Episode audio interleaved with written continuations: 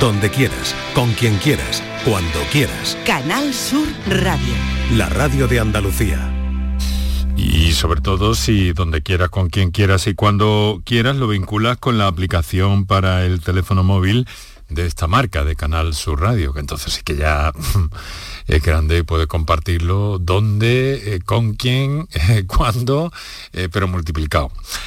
Hola, buenas tardes, ¿qué tal? ¿Cómo estáis? Aquí abrimos nuestra ventana a, la salud, siempre con esa intención preventiva, divulgativa, hacerte llegar novedades, pero sobre todo también que te vayas...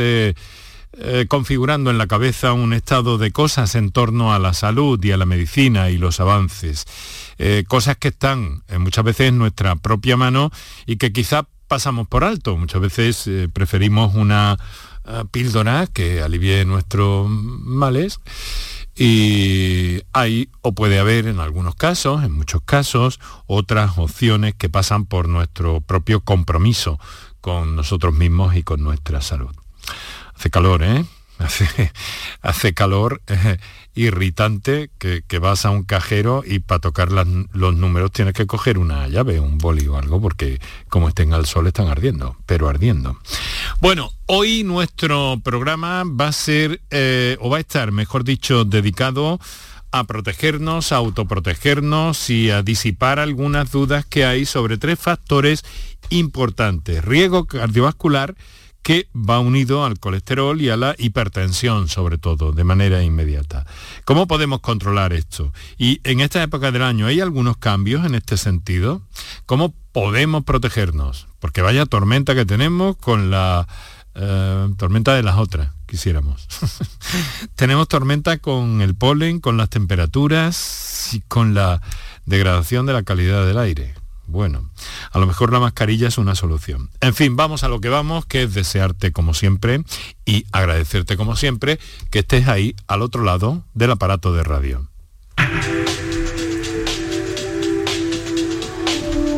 Canal Sur Radio te cuida. Por tu salud. Por tu salud con Enrique Jesús Moreno. Hay también en el día de hoy una novedad importante que recogeremos luego mediante una información que ha preparado para este programa mi compañera Marilo Rico, que durante muchos años pues ha sido también como subdirectora de este programa, ¿no?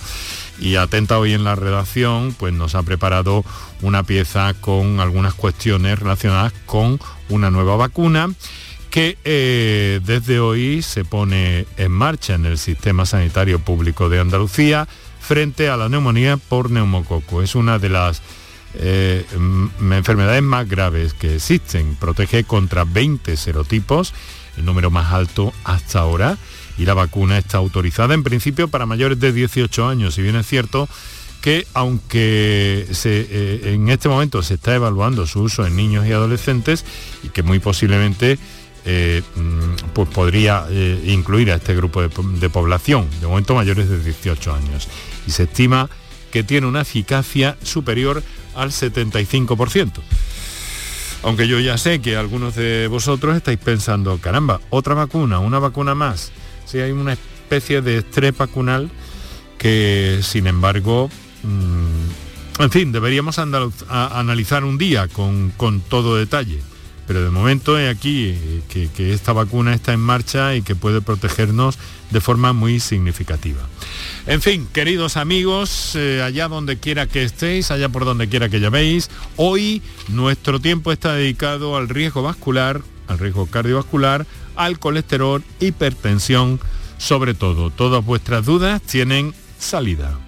Para contactar con nosotros puedes hacerlo llamando al 95 50 56 202 y al 95 50 56 222 o enviarnos una nota de voz por WhatsApp al 616 135 135. Por tu salud en Canal Sur Radio.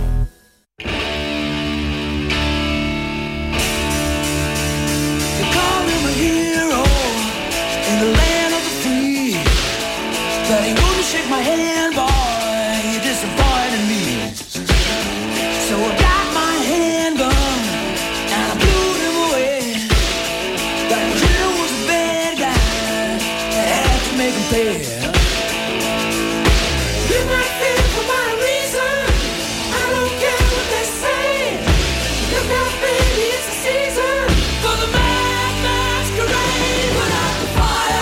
Bueno, está claro que es la voz de Freddie Mercury en una de las primeras, bueno, en la primera etapa, ¿no? De la banda Queen que tantos y tantos éxitos cosechó y que lanzó al mundo de la fama, el glamour, el rock and roll, desde luego al amigo Freddie. Eh, luego vamos a escuchar otra música, Juan Sergio. Eh, pero de momento eh, hemos empezado así. Doctor Juan Sergio Fernández, muy buenas tardes. Hola, buenas tardes, encantado Enrique de estar nuevamente contigo y con todos los oyentes. Lo mismo te digo, especialista de familia, Centro de Salud de Armilla, se emerge en Andalucía. ¿Cómo están las cosas en, Granada con los pólenes y todo eso, Juan?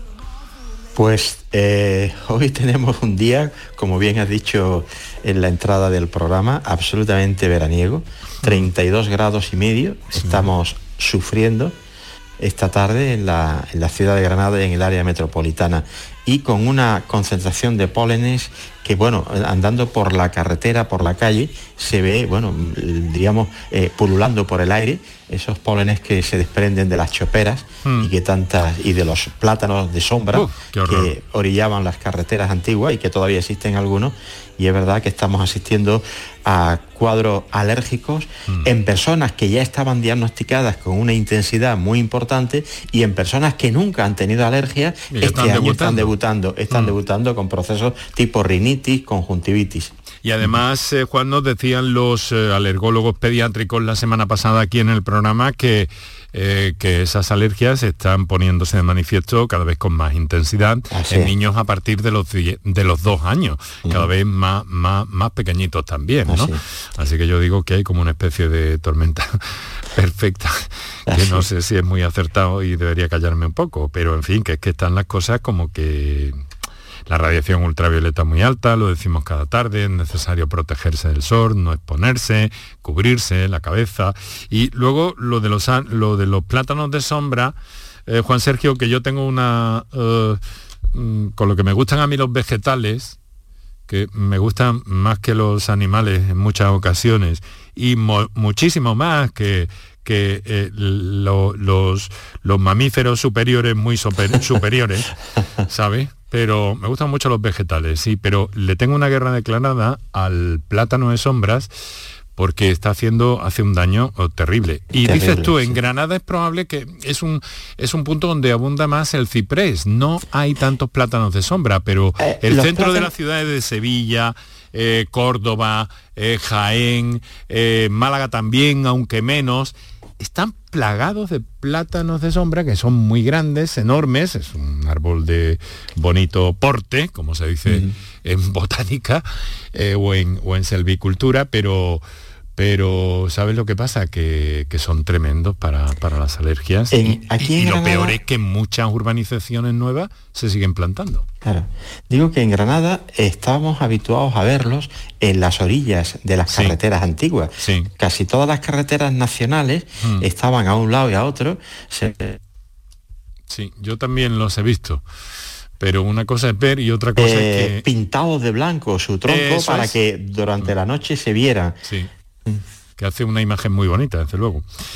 Eh, y llamativa y tendría su sentido. ¿Estás ahí, Juan? que de vez en cuando se me está cortando. Ahora no, perfecto, estamos en marcha. Mira, hay otra cosa que me preocupa. Antes de que entremos... sí, es que se corta, se corta la comunicación, pero sigo. Bueno, pues nada, enseguida lo, eh, yo creo que, que, lo vamos a aliviar eso. Mira, que hay otra cosa que me, que me preocupa y mucho porque he visto un aviso que ha salido de fuentes de la OMS en, en Ginebra y eh, en el sentido de que la Organización Mundial de la Salud advierte de un elevado riesgo biológico en Sudán tras la ocupación de un laboratorio. Yo no sé qué trascendencia puede tener esto y de momento los datos son escasos, pero es que como allí hay guerra, que es una cosa eh, de estas que como todo el mundo sabe, pues pasa de todo, pues han tomado laboratorios, laboratorios donde había virus eh, del cólera, del COVID, material biológico muy, muy delicado y eso está, los técnicos no pueden entrar allí, hay hasta ocho instalaciones, aunque hay una muy importante eh, que es la que más riesgo eh, puede ocasionar y que además no tienen corriente, con lo cual tú sabes que un laboratorio biológico sin electricidad es como pues no sé, una caja bomba. Una bomba. Y entonces, pues estoy yo preocupado por esto, ¿no? Y espero que vayan saliendo datos que en cierta forma nos tranquilicen, ¿no? Porque si allí se suelta, con, la diáspora que se está produciendo desde ese país, por todos los los, eh, los países del mundo que han rescatado a sus diplomáticos, a sus trabajadores, a sus propios que estaban trabajando en ese país, pues yo no sé si esto podría tener alguna consecuencia. Además, eh, confiemos que no y que tengamos datos prontos sobre todo esto. ¿Y qué me dices del COVID? Porque hoy te traslado la pregunta. Hoy sí toca. ¿Cómo ves el COVID y cómo lo observas pues desde tu atalaya en tu consulta? Pues estamos asistiendo a un discreto repunte de casos. ¿eh? Afortunadamente casos con eh, sintomatología leve, no grave en ningún caso, y, pero es verdad que los estamos, estamos viendo, si me apuras, más que los meses pasados, más que en febrero y que en marzo. Y yo quiero pensar que la razón y la causa ha sido las aglomeraciones producidas en la pasada Semana Santa. Hace 15 días de la Semana Santa donde ha habido aglomeraciones. Bueno, pues en Andalucía prácticamente en las grandes ciudades, en todas y en los pequeños pueblos también. Y 15 días después estamos asistiendo a ese pequeño repunte, esa pequeña olita de nuevos casos de COVID, ya digo, afortunadamente con sintomatología leve. Mm. Parece ser que esa, en, esa, en esa dirección han apuntado, incluso habían previsto algo de esto, ¿no? porque ya se, había visto también en algunos casos eh, las autoridades eh, andaluzas, la consejera de, de salud, eh, incluso la doctora eh, Inmaculada Salcedo, parece ser que todo esto estaría relacionado con las aglomeraciones y demás.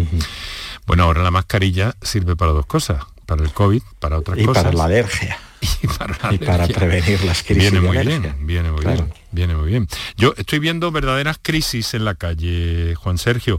Eh, te lo digo que vi un chaval de veintipocos años con, una crisis de tos seca. El pobre estaba sufriendo, ¿eh? Y digo, ¿qué pasa? ¿Qué pasa? ¿Qué?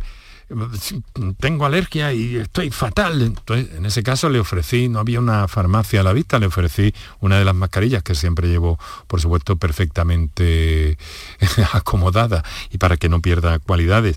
Eh, la, tenía en la mochila, se la ofrecí y, el chaval le vino como, como agua de mayo, esa que no va a caer, esa que no va a caer.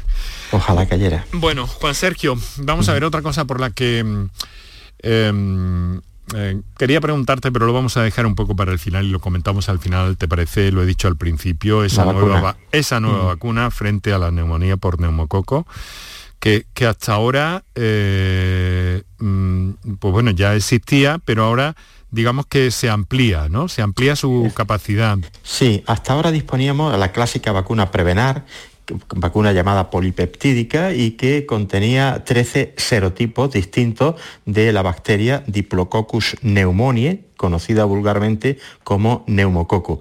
La nueva vacuna contiene, en lugar de 13, 20 serotipos, con lo cual se amplía la, eficacia, ampliamos la diana sobre las distintas variantes de ese neumococo que nos puede afectar y producir desde una neumonía, que es una enfermedad grave, a, una septicemia, mm. una septicemia que todavía es incluso mucho más grave. Este neumococo es una, es una bacteria, ¿no?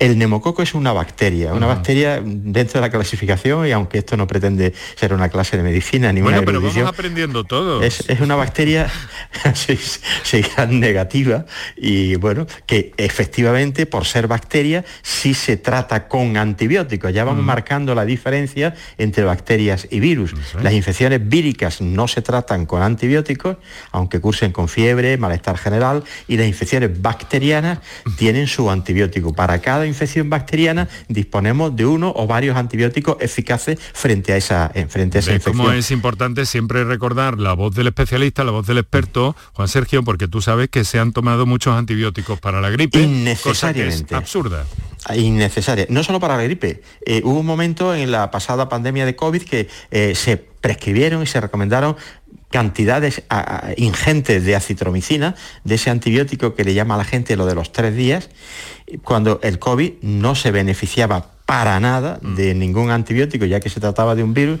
y que de alguna manera lo único que propiciábamos e, con ese abuso de antibiótico era poder crear resistencia y restarle eficacia al antibiótico frente a otras infecciones bacterianas. Mm, ya sabes que hemos hablado en muchas ocasiones y que seguiremos haciéndolo eh, creo, eh, en, los próximos tiempos, porque esto es una cosa que tiene que, hablarse y el problema de las resistencias bacterianas, como tú sabes mejor que nosotros, son, son muy gordos. Bueno, son las 8, uy, las 8, las 18 y 20. las 18, las 18 y 20, las 6 y 20 de la tarde. Estás escuchando Canal Sur Radio. Eh, estamos en los prolegómenos y porque Juan Sergio, que es eh, eh, un doctor de nuestro staff y que hoy comparte el programa con nosotros, pues le hemos pedido que, nos hable, mm, en principio un poco empezando por la estacionalidad, ¿no? Porque hay asuntos como el colesterol, la hipertensión, que yo no sé si tienen alguna afectación eh, eh, estacional de cara al verano y de cara a este tiempo. Creo que alguna tienen. Sí, eh, creo que alguna tienen. Eso es, más la hipertensión que la hipercolesterolemia, que el aumento de colesterol. Digo más la hipertensión porque el calor, también lo hemos comentado en alguna ocasión, produce vasodilatación, esto es relajación de las paredes arteriales. Una, la, la hipertensión no es ni más ni menos que la presión a la que eh, la pared arterial somete a su contenido, que es la sangre. Es decir, cuando está muy contraído la pared arterial, eh, ejerce una presión importante sobre la sangre que, circula por esa pared, por esa arteria. Y eso se llama hipertensión. Para eso se pone tratamientos distintos que lo podremos comentar luego. ¿Qué ocurre en verano? Que el calor produce dilatación de las arterias, con lo cual un paciente hipertenso y en tratamiento, en verano, en muchos pacientes, yo ya lo estoy haciendo con algunos pacientes, hay que disminuir la, medicación, porque, ya digo, el calor produce el mismo efecto que muchos eh, antihipertensivos, que mucha medicación para la tensión y si mantenemos la misma intensidad de tratamiento, el paciente cae en hipotensión, es decir, en mm. cifras tensionales excesivamente bajas. Bueno, hipertensión básicamente colesterol como dos de los principales, hay muchos más eh, factores de riesgo cardiovascular que vamos a analizar, que vamos a ver y sobre todo que no tengas ningún problema, querido oyente, en consultar cuanto te parezca oportuno, cualquier duda o cualquier experiencia que quieras hacernos llegar. Colesterol, hipertensión, básicamente hoy con el doctor Juan Sergio Fernández. Juan, recordamos teléfonos y, eh, y hablamos, empezamos a hablar de esto con nuestros oyentes. Para contactar con nosotros puedes hacerlo llamando al 95 50 56 202 y al 95 50 56 222 o enviarnos una nota de voz por WhatsApp al 616 135 135. Por tu salud en Canal Sur Radio.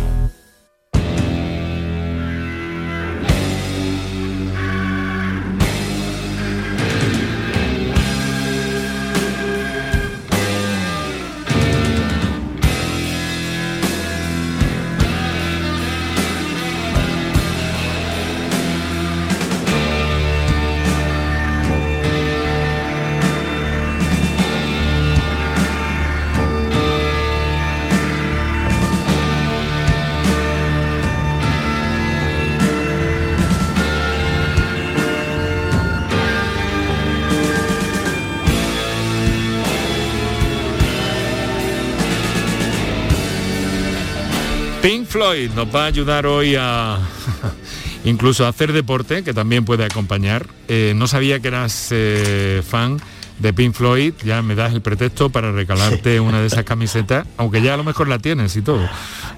No, lo sé, lo que sí tengo es la colección completa en los antiguos CDs, sí. el CD-ROOM de, Pink Floyd. ¿eh? Y todavía, todavía los pongo, ¿eh? tengo reproductor de CDs, yo soy un clásico todavía, y, en ese reproductor de CD, en esos equipos de música ya obsoletos, pero que siguen sonando de maravilla. Bueno, claro, y además incluso los, los vinilos, ¿no? También tengo vinilo, efectivamente. Sí, yo tuve hasta hace poco yo tuve hasta hace poco el, doble disco del muro. Ey, lo tengo, lo tengo. Eh, y lo tengo y mi, mi mm. tocadisco, mi plato sigue funcionando. Le he cambiado la aguja hace poco, poco tiempo. Pues venga, machacarla ya por otra. bueno, nuestros oyentes tienen la palabra 616-135-135 eh, eh, para las notas de voz, los teléfonos abiertos 955-056-202 y 955-056-222.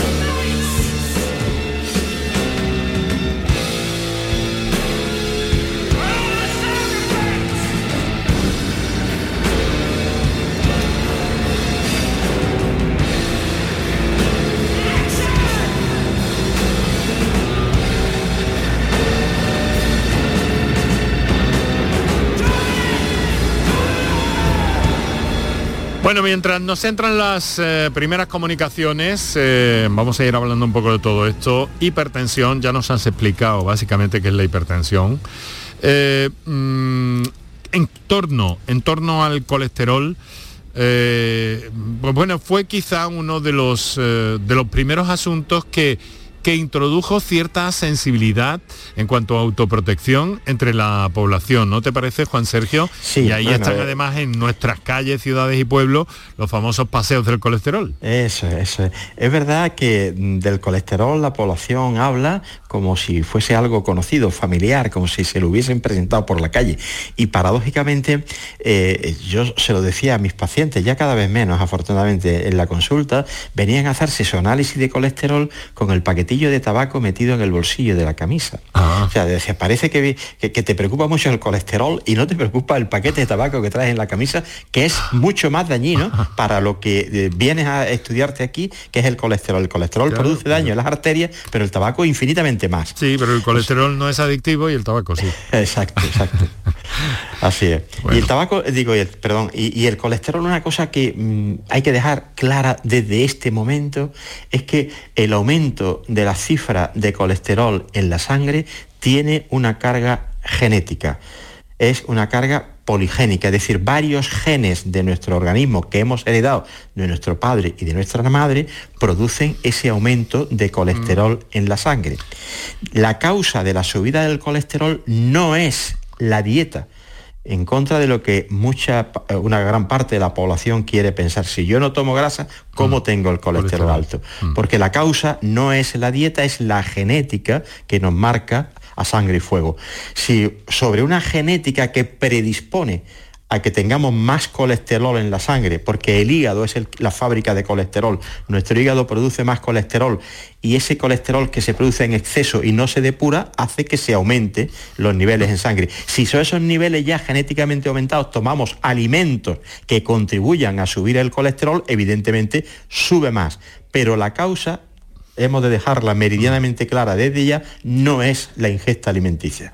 O sea que entonces eh, determinados remedios eh, naturales tampoco harían ahí ningún efecto, ¿no? sí? Poco efecto. Es decir, eh, la dieta, si hemos dicho, si hemos dicho que la causa no es la dieta, yo así a grosso modo de las cifras de colesterol que puede tener una persona en sangre, que los pueda tener moderadamente elevados, el 80 u 85% de esa cifra de colesterol aumentada tiene una carga genética. La dieta influye entre un 15 y un 20%. Es decir, que si somos capaces de hacer, modificar nuestros estilos de vida y hacer una dieta saludable, podemos conseguir disminuir un poco el colesterol, alrededor de un 15%. El resto no se influye por la dieta, puesto que la causa no es la dieta, es la genética que tenemos. Vale, vale. Por eso, eh, pues, pues, sí, es algo que tenemos que, tener muy claro todos y que también puede eh, eh, ser conscientes de esto, pues puede ayudarnos incluso a sobrellevar el problema. Mira, es que me entra una pregunta que me llega por, por vía escrita nos gusta oír a nuestros oyentes y más adelante vamos a escucharlo. Pero está escrita que, es un poco para farmacéutica. Verás, lo digo entre comillas, ¿no? Porque alguien nos pregunta, tú um, reaccionas como quieras. Eh, pero nos cuentas, ¿no? Buenas tardes, me gustaría saber si la cúrcuma es buena o mala para la hipertensión y cómo habría que tomarla si fuera el caso. También preguntarle qué infusiones me aconseja para la tensión alta. Muchas gracias, doctor. Eh, bueno, ahí eh, eh, mm, la, oyente me ha cogido. No, no soy experto. Eso yo no lo he estudiado, no me atrevo a dar una opinión porque ah. como desconozco el tema, evidentemente no quiero dar ninguna opinión por mi absoluto desconocimiento, de esta parte. Mm. yo lo que te quiero preguntar si es una cosa, ¿no? Hombre, es cierto que, a ver, el café, por ejemplo, eh, ¿Es cierto que sube la tensión? Es cierto que sube momentáneamente la tensión y produce un cierto pico tensional después de su ingesta. Es decir, que si nos tomamos un café por la mañana, lo sube un poquito, después, inmediatamente después de tomar el café y después se normaliza. Pero tampoco es causa de hipertensión arterial.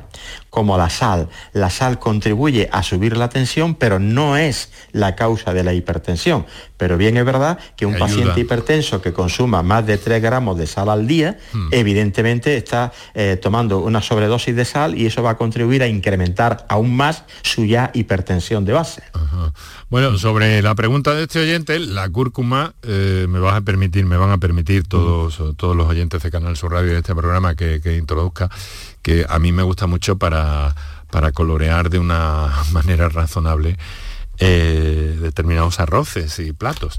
Lo prefiero al colorante alimentario ese, que, últimamente tiene muchos detractores, por cierto. Y la cúrcuma, aparte de, de un aroma muy agradable, pues le da un toque eh, de color más, más natural a todo eso, ¿sabes? Eh, en cuanto a las infusiones, Juan Sergio, sí que hemos de reconocer que hay algunas que son clásicas, como, como la valeriana, ¿no? Por ejemplo, y algunas eh, otras que no van a ayudar a la hipertensión. La mayoría son neutras, pero es verdad que la valeriana, pasiflora, toda esta serie de infusiones pueden eh, tener un efecto, diríamos, tranquilizador, tranquilizante y evidentemente en la medida que contribuyen también a disminuir el estrés, pues también hmm. contribuyen a, no digo controlar la tensión arterial, pero, a evitar que se hmm. produzcan crisis hipertensivas. Porque eh, el estrés también es una causa de incremento de la tensión arterial, es decir, el estrés lo que produce es una descarga de unas sustancias que hay en la sangre, que las produce las cápsulas suprarrenales, que son las catecolaminas. Mm. Y las catecolaminas tienen un efecto vasopresor, es decir, que incrementan la contractilidad de las arterias, con lo cual aumentan la presión del continente, que es el vaso, sobre el contenido que es la sangre. Y eso, ya digo, el estrés contribuye a eso y en la medida que seamos capaces de ir mejorando nuestro estrés, estaremos contribuyendo a controlar, aunque sea en parte, eh, la hipertensión arterial.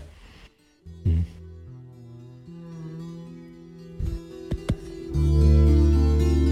Enseguida, Juan, vamos a oír a nuestros oyentes que ya tenemos algunos WhatsApp ahí en cartera, en nuestro buzón. Les vamos a recordar precisamente en un instante eh, cuáles son esas líneas para intervenir en el programa.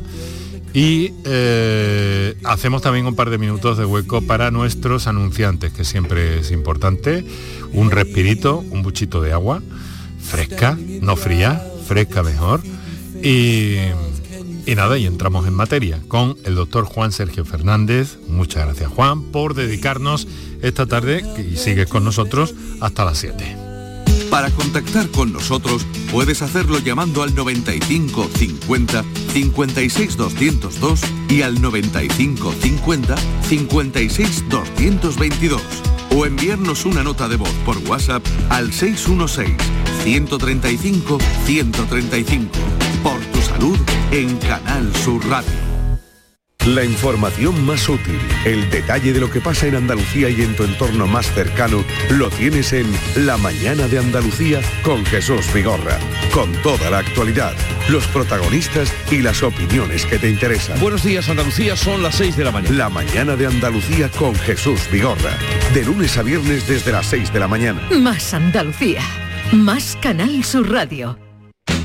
Gran gala homenaje al guitarrista Manolo Sanlúcar este 25 de abril, organizada por el Instituto Andaluz del Flamenco en el Teatro Villamarta de Jerez de la Frontera. Manolo Sanlúcar, genio e icono de la guitarra, a través del cante, toque y baile de Eva Yerbabuena, Pasión Vega, La Macanita, Cristina Hoyos, Rafael Riqueni y Farruguito, entre otros. Entradas ya a la venta en teatrovillamarta.es. La gente que más madruga, que viaja, que estudia, que trabaja, lo cuenta en la mañana de Andalucía, el club de los primeros de Canal Sur Radio. Tenemos un número de WhatsApp para todos los que estéis despiertos desde bien temprano y queráis participar en el programa. Es el 616 161 161. La mañana de Andalucía, el club de los primeros de Canal Sur Radio, de lunes a viernes desde las 5 de la mañana con Charo Padilla. Más Andalucía, más Canal Sur Radio. Enrique Jesús Moreno, por tu salud, en Canal Sur Radio. Para contactar con nosotros puedes hacerlo llamando al 95 50 56 202 y al 95 50 56 222 o enviarnos una nota de voz por WhatsApp al 616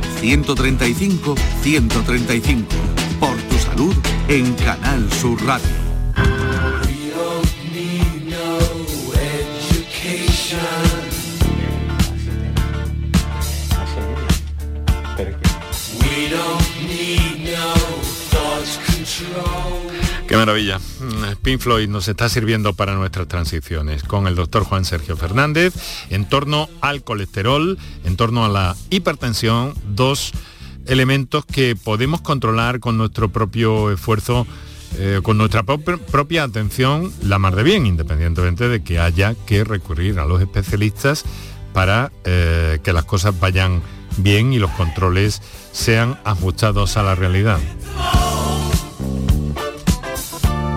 Vamos en busca de una primera nota de voz que nos han hecho llegar al 616-135-135. Adelante. Hola, buenas tardes. Yo quisiera hacer una consulta relacionada con el colesterol. A ver, yo llevo desde los 20 años diagnosticado de colesterol y de hipercolesterolemia y siendo tratada eh, con estatinas de muchos tipos, o sea, simvastatina, torvastatina, etc. Eh, a lo largo del tiempo he ido cambiando, me han ido cambiando la dosis, pero básicamente si no tomo ningún tipo de medicación, mi colesterol total está en torno a 315 miligramos y con medicación actualmente no consigo bajar por debajo de los 240. Actualmente tomo 20 miligramos de Crestor mi pregunta es, eh, ¿existe algún tipo de, no sé, de prueba o, algo que yo pueda hacer o que pueda hacer un médico, claro, para, poder saber si se puede tratar de alguna otra forma? Porque tomando medicación, ya digo, no consigo bajar por debajo de los 240 y bueno, y tengo una vida relativamente sana en cuanto a, a con hábitos de vida saludables, ¿vale? Muchas gracias. Muy bien. Pues muchas gracias a este oyente por, por su llamada, eh, por su nota de voz, mejor dicho, podéis hacerla en cualquier momento. Juan Sergio. Sí, no, está al habla, ¿no? No, no, ha sido una nota de voz porque se ve que va conduciendo sí, porque hoy hemos ruido de fondo. Vuelo. Hoy hemos ruido de fondo, eso es. Bueno, lo primero, eh, para tomar una decisión terapéutica en relación con la hipercolesterolemia, la cifra de colesterol total no es la medida más adecuada para tomar esa decisión sobre qué fármaco tomar o no tomar o asociación de fármacos, hay que mirar dentro de las fracciones de colesterol la que se llama LDL, que es la fracción de las moléculas pequeñas de colesterol que son las más peligrosas, son las que se introducen en los recovecos de las paredes arteriales y las que llegan a producir arteriosclerosis y a la larga el problema de que puede desencadenar una cardiopatía isquémica. Eh, está tomando la rosuvastatina Crestor de 20. Es hoy por hoy la estatina más potente que existe, es decir, es la que más eficaz es frente al colesterol. Puede dar un paso más, y el paso siguiente sería asociar esa rosuvastatina de 20, ese Crestor de 20, utilizando el nombre comercial que él, que él ha usado, asociarle ecetimida, que es un fármaco que puede conseguir junto con las estatinas, incrementar el beneficio terapéutico en aproximadamente un 20%. Es decir, si con Crestor de 20 más esetimida no consigue tener una LDL por debajo de 110, no el colesterol total, la LDL por debajo de 110, hay fármacos nuevos, más modernos, que son de prescripción y de diagnóstico hospitalario, es decir, fármacos que se prescriben en los servicios de endocrinología y de medicina interna de los hospitales, porque son fármacos que hay que dispensarlos y entregarlos en el propio hospital. No se pueden dispensar en las oficinas de farmacia. Y son más potentes que las estatinas más potentes. Mm. Quiero pensar que el paciente no ha tenido ninguna angina de pecho, no ha tenido ningún ictus, porque si no, el abordaje tiene que ser mucho más intenso. Es decir, un paciente que ha sufrido un evento cardiovascular, tenemos que ser que ser especialmente exigente en controlar los niveles de colesterol. Pero repito y termino, para tomar una decisión terapéutica y ver si el medicamento es eficaz o no, hemos de fijarnos en la fracción LDL del colesterol, no tanto en el colesterol total. Entendido, entendido. Asociarle, en este caso, ecetimida al Crestor de 20 y si después de seis meses de tratamiento, haciendo una dieta adecuada, ejercicio diario, media hora diaria de marcha rápida, etcétera, no conseguimos tener una LDL por debajo de 110, hay que solicitar que tu médico te mande al hospital al endocrino porque hay un segundo escalón de medicamentos. Vale. O sea, y además me, agrada que haya sacado el tema este de la receta hospitalaria porque así enviamos un saludo, un guiño a los farmacéuticos hospitalarios, claro. que es una, una profesión que tiene eh, muchísimo valor y que, y que es apenas eh, conocida por la mayoría del público, a pesar de los esfuerzos que en la medida de nuestras posibilidades hemos hecho siempre desde este programa. Creo que haremos en algunas semanas algo con, con los farmacéuticos hospitalarios de, hospital.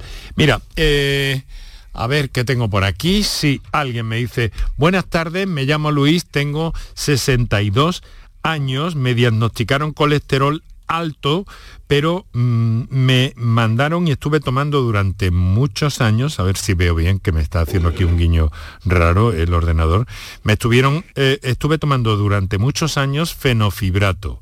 La cosa fue a más en cuanto al colesterol malo y pasaron a eh, recetarme estatinas. Sin embargo, estos productos me sentaron fatal, hasta tal punto que incluso con alguna eh, discusión con eh, un médico eh, que me tocó después de una mudanza, tuve que dejar de tomarlas porque me daban unos efectos adversos muy complicados para mí. ¿Qué está pasando? Porque sin embargo, al cabo del tiempo, mis niveles de colesterol son aceptables, según me dice mi actual médico de familia. Muchas gracias, soy Luis, desde Granada. Un saludo al doctor Juan Sergio Fernández. Bueno, qué completo informe nos ha, hecho, nos ha hecho llegar este señor. A ver, pues bueno, a ver qué le eh, decimos a Luis. Hemos de decir, el fenofibrato es un fármaco que está especialmente indicado para el aumento de los triglicéridos en sangre, que es otra grasa distinta al colesterol. O sea, no, no podemos tratar la hipercolesterolemia, el aumento de las cifras de colesterol con, fenofibrato. Probablemente este paciente debutó con los triglicéridos altos y un poquito de colesterol elevado, pero lo que predominaba era el aumento de triglicéridos y por eso se le mandó eh, fenofibrato. Entendido. Es verdad que las estatinas tienen efectos secundarios. Es verdad que los tiene, afortunadamente, en pocos pacientes. ¿Y qué efectos secundarios pueden tener las estatinas? Pues en primer lugar pueden dar dolores musculares. No sé si sería el caso de este paciente. No, no dolores musculares dolores musculares en los, en los, en los muslos, fundamentalmente en las piernas. Y, este dolor muscular no debe obligarnos a suspender la medicación, porque se tolera afortunadamente bien y diríamos que con el tiempo es pasajero. Incluso el dolor muscular puede ir a más y, poder, y puede producir lo que se llama rotura fibrilar. Y esto nosotros los médicos lo detectamos porque una vez que iniciamos tratamiento con estatinas, y, hemos de decir, haciendo un paréntesis, que no todas las estatinas tienen la misma potencia, en base a la cifra de, eh, que tenga el paciente de LDL y en base al objetivo que queramos conseguir de disminución de esa cifra de LDL, pues ponemos una estatina más potente o menos potente. Si queremos bajar un 10% de colesterol, ponemos una simvastatina, si queremos bajar un 40% de colesterol, tendremos que poner una rosuvastatina pero bueno, siendo unas más potentes y otras menos, los efectos secundarios son comunes para todas ellas. ¿Y qué puede ocurrir? Que se produzca rotura fibrilar y por eso decía que los profesionales lo que hacemos después de iniciar un tratamiento con estatina, aproximadamente entre los, los 3 y los 6 meses de inicio del tratamiento, pedimos una analítica.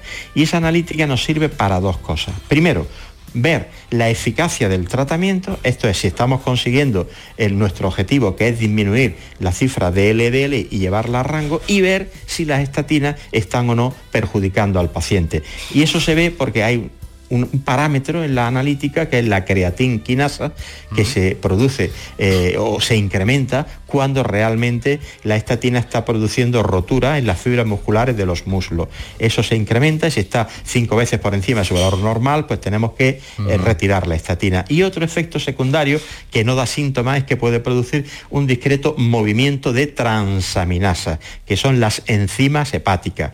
Si pasada esta primera analítica de control los parámetros son normales, ya no vamos a tener ese efecto secundario. Es decir, que el efecto secundario se produce en los primeros meses de tratamiento. Si en estos primeros meses no ha aparecido, podemos estar absolutamente tranquilos que no va a aparecer en el futuro.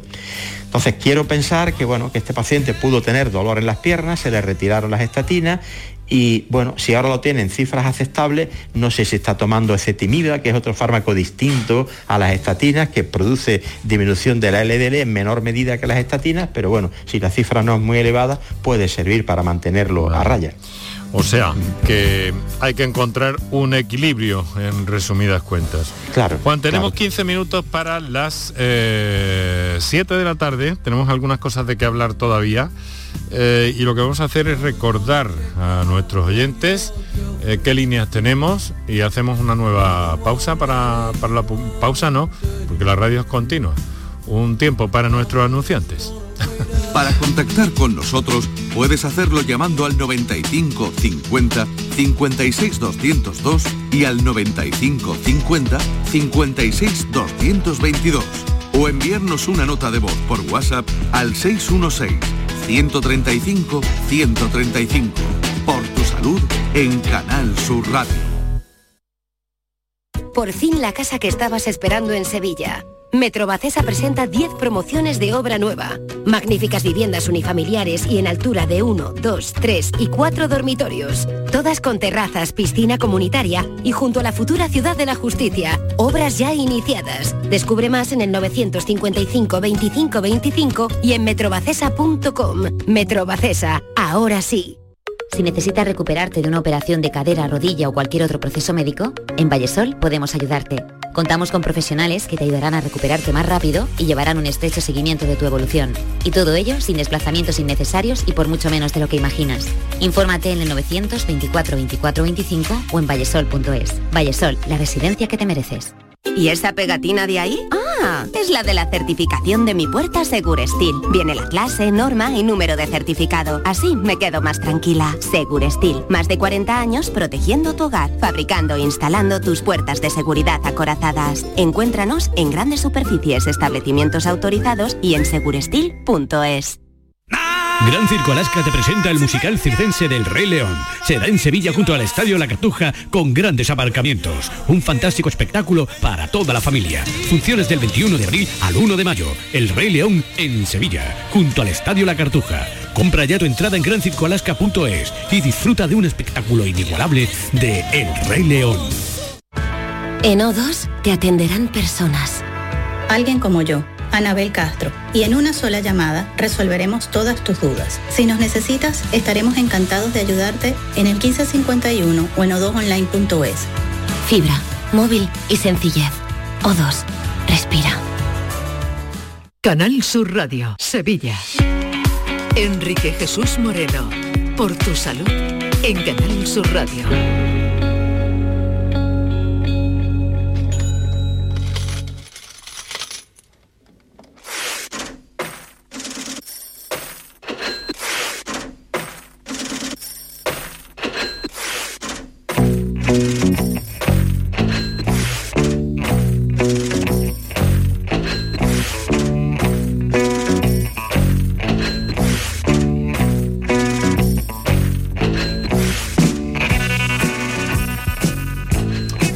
Bueno, pues la música de Pink Floyd hoy como eh, entretelas de este encuentro que estamos manteniendo a propósito del colesterol y de la hipertensión.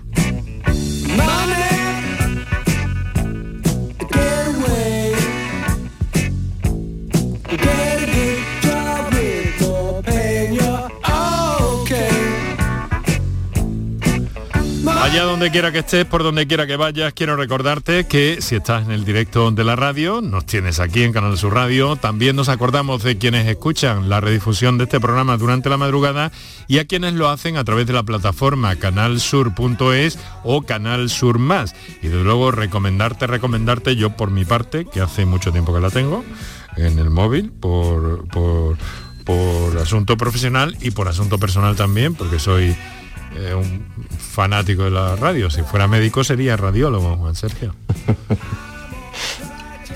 Eso me decía mi padre, que bromeaba conmigo, ¿sabes? Mira, eh, vamos a ver una cosa.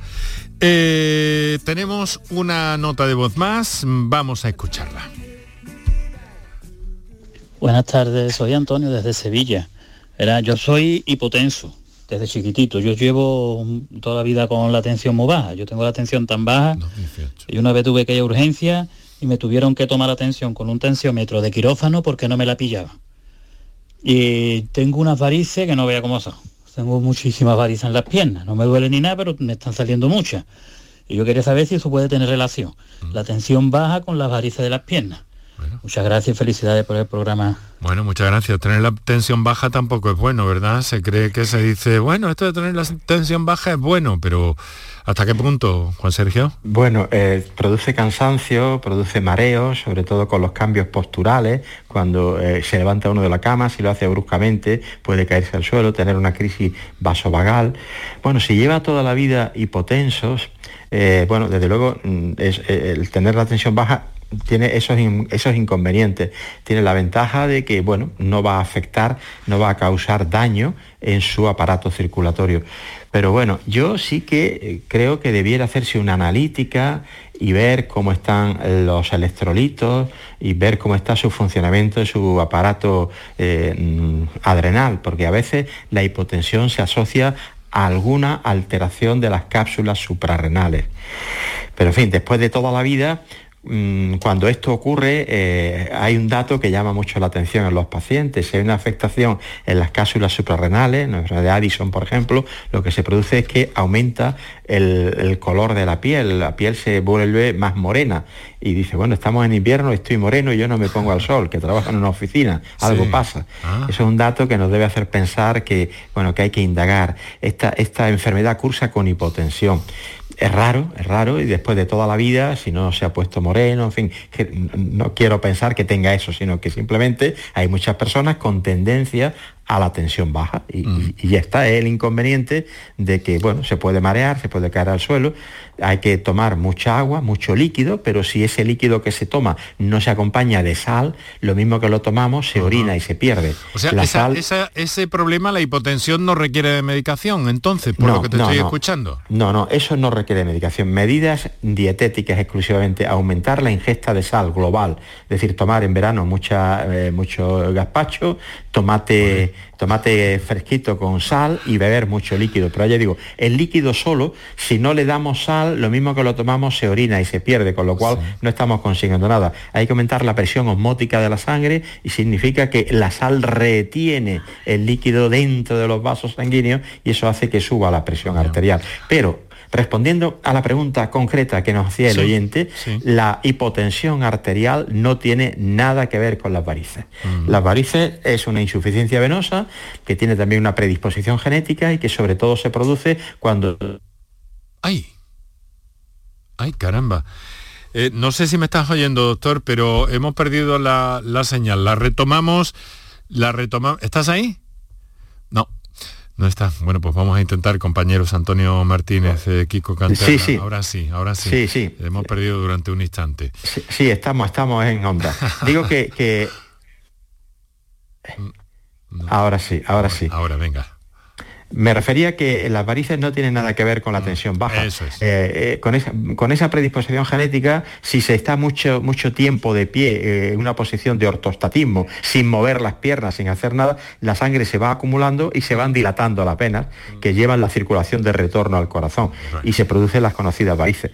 Para tratar de, no digo evitar, sino para evitar que vayan a más, yo recomiendo durante el invierno medias de compresión, tenerlas puestas que al comprimir el aparato venoso no se dilata, no, no, se dilatan esas venas y no se produce eh, las varices, y durante el verano hay los llamados fármacos venotónicos, que mejoran el tono de las, de las venas, de las paredes venosas y mejoran el retorno venoso y, mejoran la clínica de estos pacientes. Vamos a escuchar otra nota de voz que tenemos ahí pendiente, antes de que vayamos cerrando. Adelante. Hola, buenas tardes. Mi nombre es Primitiva y mire, la consulta es, ¿es recomendable la levadura de arroz rojo para bajar el colesterol? Muchísimas gracias. Mm. Otra de parafarmacia, casi casi. Eh, volvemos a lo mismo.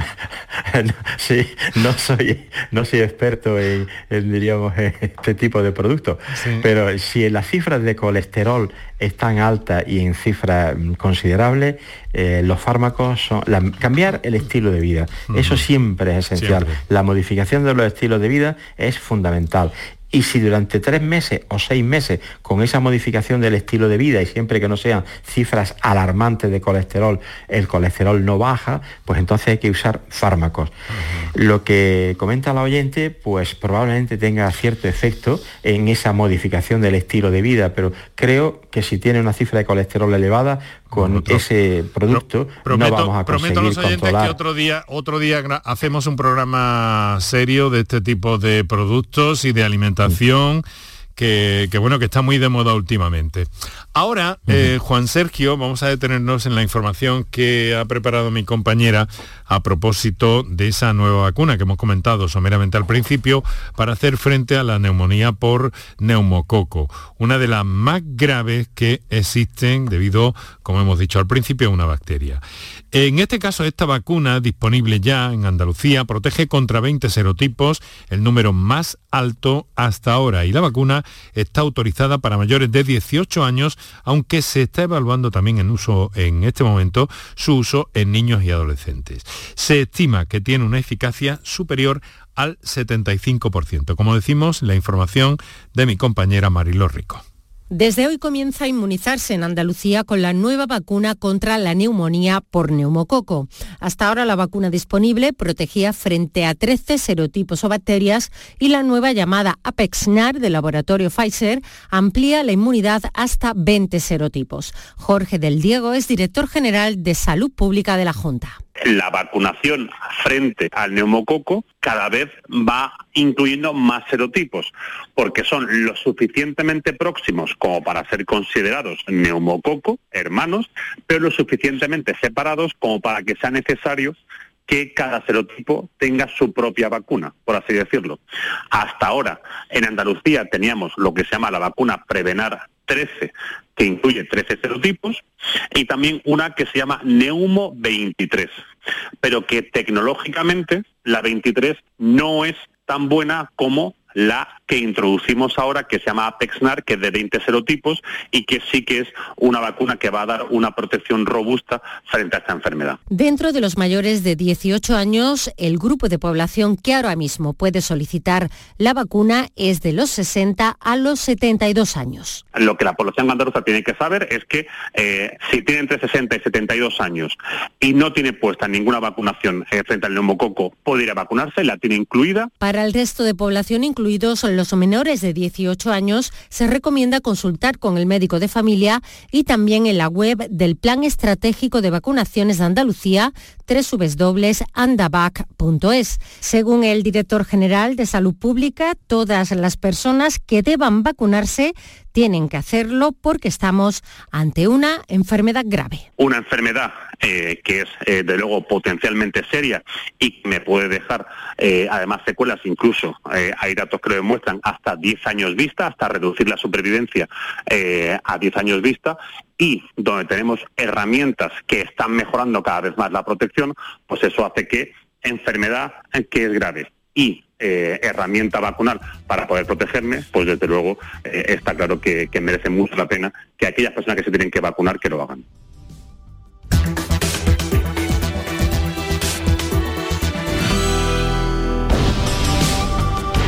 Bueno, tenemos muy poquito tiempo ya. Juan Sergio, si lo he entendido bien, si uno mm. ya tiene puesta alguna de la dosis anterior de la vacuna, eh, ¿ya no le corresponde esta o sí?